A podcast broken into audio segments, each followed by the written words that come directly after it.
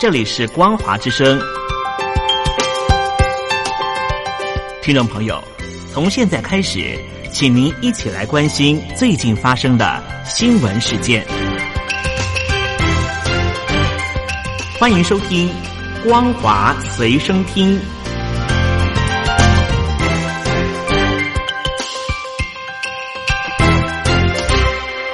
各位亲爱的朋友，您好，欢迎您收听今天的节目，我是佑佳。在今天的新闻，首先我们来关切的是新冠病毒的疫情。中共国家主席习近平昨天抵达武汉，并且到火神山医院，透过视讯，隔着荧幕，亲切的问候医护人员与病患。因为副总理孙春兰日前遭到民众高喊假的陈情之后呢，武汉警方紧绷神经，昨天呢大举进驻民宅，这是为了要做一些。些维稳的工作，而根据相关的报道，习近平昨天抵达武汉市，前往火神山医院了解患者收治医务人员相关的一些情况。照片显示呢，习近平身处一处布置着华丽的会议室，戴着绿色的 N95 口罩，透过视讯慰问患者，也为医护工作战胜疫情打气。由于孙春兰日前呢遭到满怀怨恨的民众高喊假的举报物资供给措施造假，历经这件事情之后呢，武汉警方对于习近平抵达武汉绷紧神经。昨天呢，在微信当中呢也开始流传多张的警方进驻民宅的照片，穿着防。防护衣的警察入住安全盘查，在民宅当中待一个小时左右。这个社区呢，还特别为此呢发放白米、猪肉等相关的物资。而新冠病毒的疫情，我们看到了大陆媒体呢，为了促进企业复工，大陆官方呢宣布全境公路呢免收车辆的通行费。官方披露每天的减免通行费的金额，意外让大陆的民众看到交通运输部门的年收入竟然高达数千亿人民币，引发热议。而根据相关的报道，大陆全境收费的公路从二月十七号开始免收车辆通行费，直到疫情结束，甚至呢公。开的声称，按照目前的交通量，每天大概可以减免十五亿人民币的通行费。由于大陆公路的收费政策备受诟病，这次呢免收公路费消息一出呢，引发网友关注和热议。许多网民呢细算发现，按照每天减免十五亿元的推算，通行费年收入约莫是五千四百亿元。从这里呢也铺露这个年年亏损的单位，原来是收入惊人。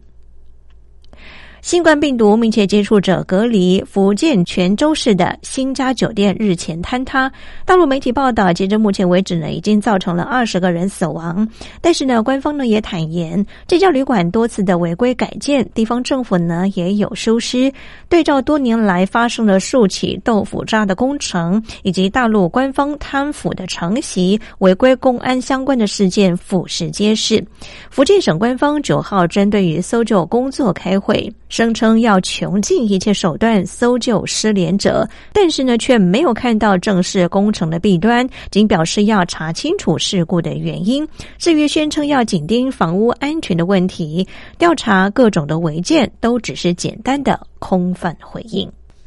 因应这起新冠病毒造成全球疫情的严重影响，大陆媒体呢也报道，大陆广东省针对于老广爱吃野味，汲取这次的疫情教训之后呢，目前正急于修法，严禁这个省境内食用野生动物。其中呢，针对于违法食用行为，将处人民币两千到一万元以下的罚款。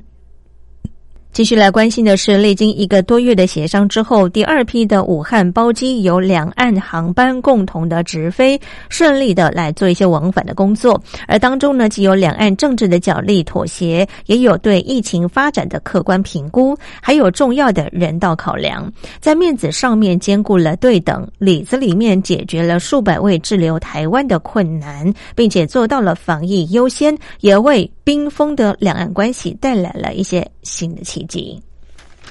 延后一个多月滞留武汉的第二批台商的包机，昨天正式启程。中央流行疫情指挥中心指挥官陈时中呢，他也宣布说，华航已经起飞了，机上搭载了四名医生、九名护理人员，包括了小儿科及妇产科医生随行，以应应这次预计接回的老幼妇孺，还有孕妇可能会发生的一些状况。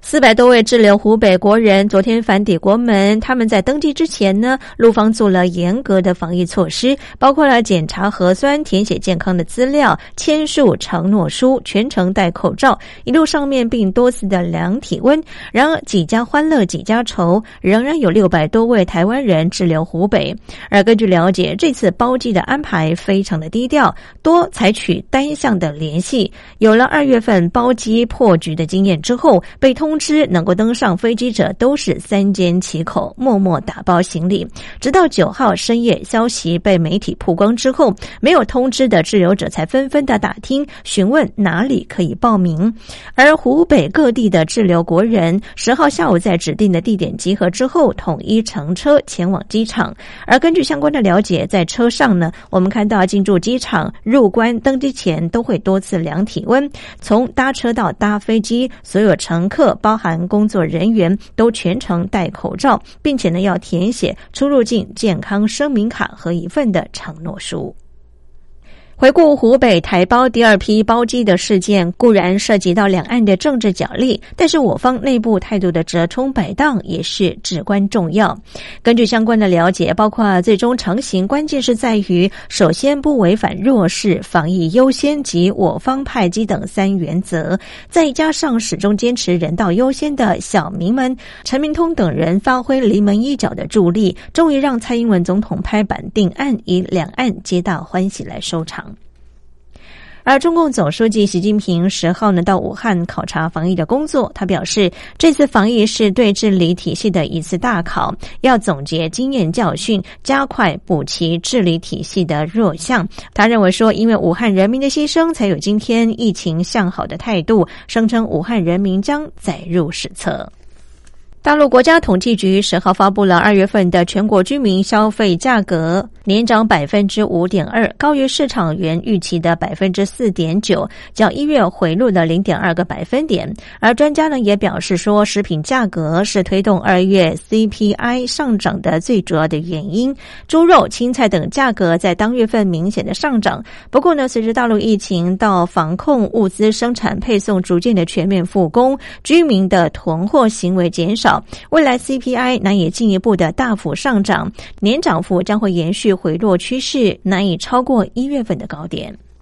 而国际油价九月份狂泻百分之二十四，创下一九九一年来波湾战争当中爆发以来最惨重的跌势。就有学者表示说，油价跌幅对台湾不是利多，可能会导致台湾通货的紧缩，逼使的厂商不愿意生产，进一步的出现企业资遣员工、无薪假等相关的问题。台湾呢将会面临到产能下降的风险。还有学者强调，就是说在这次油价下跌也反映出欧美。疫情扩大，当地市场需求减少，台湾及大陆生产的商品在欧美市场卖不动，才是值得关注的危机。新冠疫情扩及全球百个国家，确诊人数超过十一点四万例，至少呢已经有四千人死亡。疫情全球第二严重的重灾区意大利总理孔蒂呢，九号他也宣布将会全境封锁，限制公民活动与集会。中东以色列呢，则是要求所有的国际旅客隔离至少两周，限制严格形同是锁国。当年 SARS 疫情爆发的时候，香港民众大量的使用漂白水，导致维多利亚港的海水氯含量偏高，造成水质污染。而这次新冠病毒当前，香港大学感染及传染病中心总监柯百良，他日前呢也呼吁民众汲取前车之鉴，单纯以清水倒入 U 型的聚水盆，已经是可以预防病毒的扩散，不需要再使用漂白水，否则将会严重的污染环境。以上就是为听众朋友整理的两岸相关新闻，感谢您的收听，祝福您，我们下次见。